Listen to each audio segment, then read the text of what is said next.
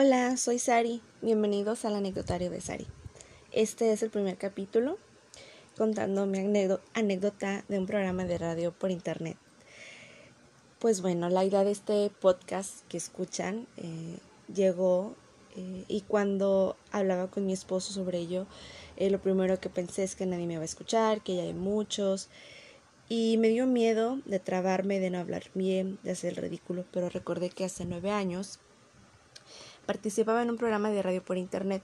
Este programa de radio era de un amigo de mi esposo, muy querido, y se llamaba El Sector Descafeinado Ska. Era un programa de radio en el que se ponía música, se contaba, eh, se hablaba acerca del ska, del reggae, del rock en español.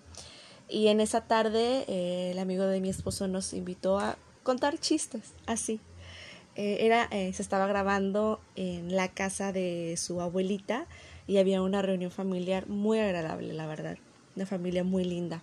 Entonces, em, fue algo muy divertido y nos invitó una siguiente semana y una siguiente semana y así se quedó hasta que quedamos como parte ya permanente del programa de radio.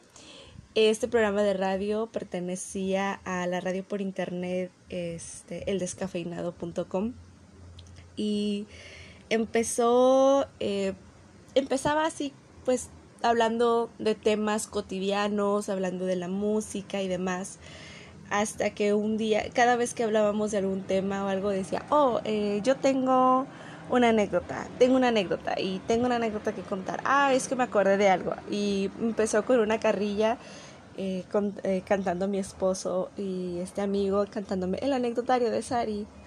Y esa era mi, mi, mi, ¿cómo se dice? Mi sábana de intro a contar mi anécdota, ¿no? Y ya, se cerraba de nuevo con esa pequeña canción. Eso era muy divertido. Este programa de radio duró eh, un aproximado de meses, o sea, menos de un año, por diferentes actividades de trabajo y demás. Eh, pero, o sea, la audiencia que teníamos era un máximo alcance, o sea, un día súper altísimo, llegamos a 35 personas, 40 si mal no estoy, y fue wow, o sea, muchísima gente nos está escuchando y estuvo tan divertido, tan ameno. Nuestro promedio de radio escuchas era de 5 personas, 10 personas, pero no lo hacíamos Em, por los números, no lo hacíamos por ser populares, simplemente lo hacíamos para pasar un buen rato de amigos.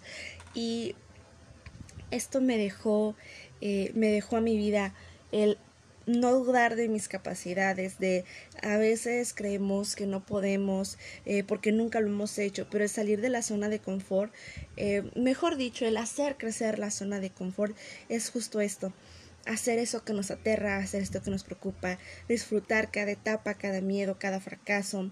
Esos nervios son, digamos, este toquecito que le da a esta experiencia de la vida. Y esta es una muy bonita anécdota que contar. Y es de cada vez que ustedes tengan miedo de hacer algo, no duden de sus capacidades, confíen en ustedes, ténganse fe, ténganse paciencia y crean que van a lograr mucho más de lo que se imagina. Y pues, esto es todo.